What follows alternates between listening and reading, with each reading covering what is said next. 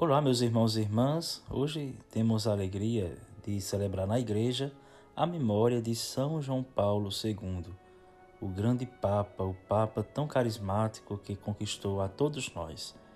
São João Paulo II nasceu no dia 18 de maio de 1920 em Wadowice, na Polônia.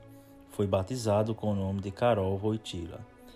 Em outubro de 1942, entrou no seminário de Cracóvia clandestinamente por causa da invasão comunista em seu país, e em 1 de novembro de 1946 foi ordenado sacerdote. Em 4 de julho de 1958, o Papa Pio XII nomeou o bispo auxiliar de Cracóvia.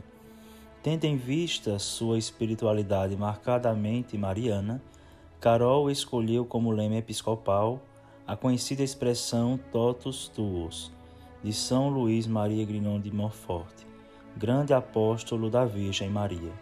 A ordenação episcopal de Voitilha foi em 28 de setembro do mesmo ano.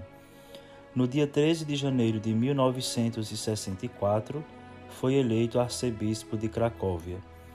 Em 26 de junho de 1967, foi criado cardeal por Paulo VI na tarde de 16 de outubro de 1978, depois de oito escrutínios, foi eleito Papa.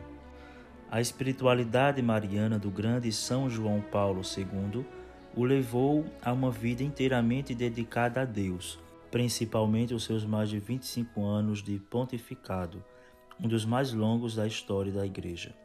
Olhando para a vida de São João Paulo II, esse santo dos nossos dias, podemos aprender a espiritualidade que o fez de um dos papas mais extraordinários de todos os tempos e que o levou rapidamente à glória dos altares. Ainda seminarista, um livro clássico de espiritualidade mariana o ajudou a tirar as dúvidas que tinha em relação à devoção a Nossa Senhora e à centralidade de Jesus Cristo na vida e na espiritualidade católica.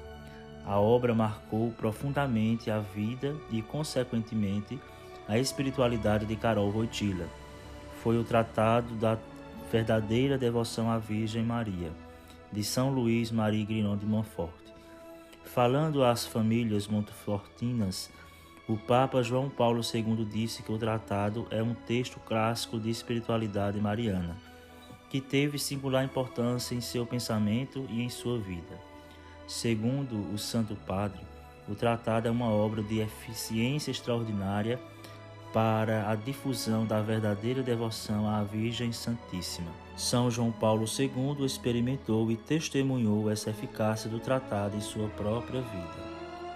Eu próprio, nos anos da minha juventude, tirei grandes benefícios da leitura deste livro, no qual encontrei a resposta às minhas perplexidades devidas ao receio que o culto a Maria, dilatando-se excessivamente, acabasse por comprometer a supremacia do culto devido a Cristo.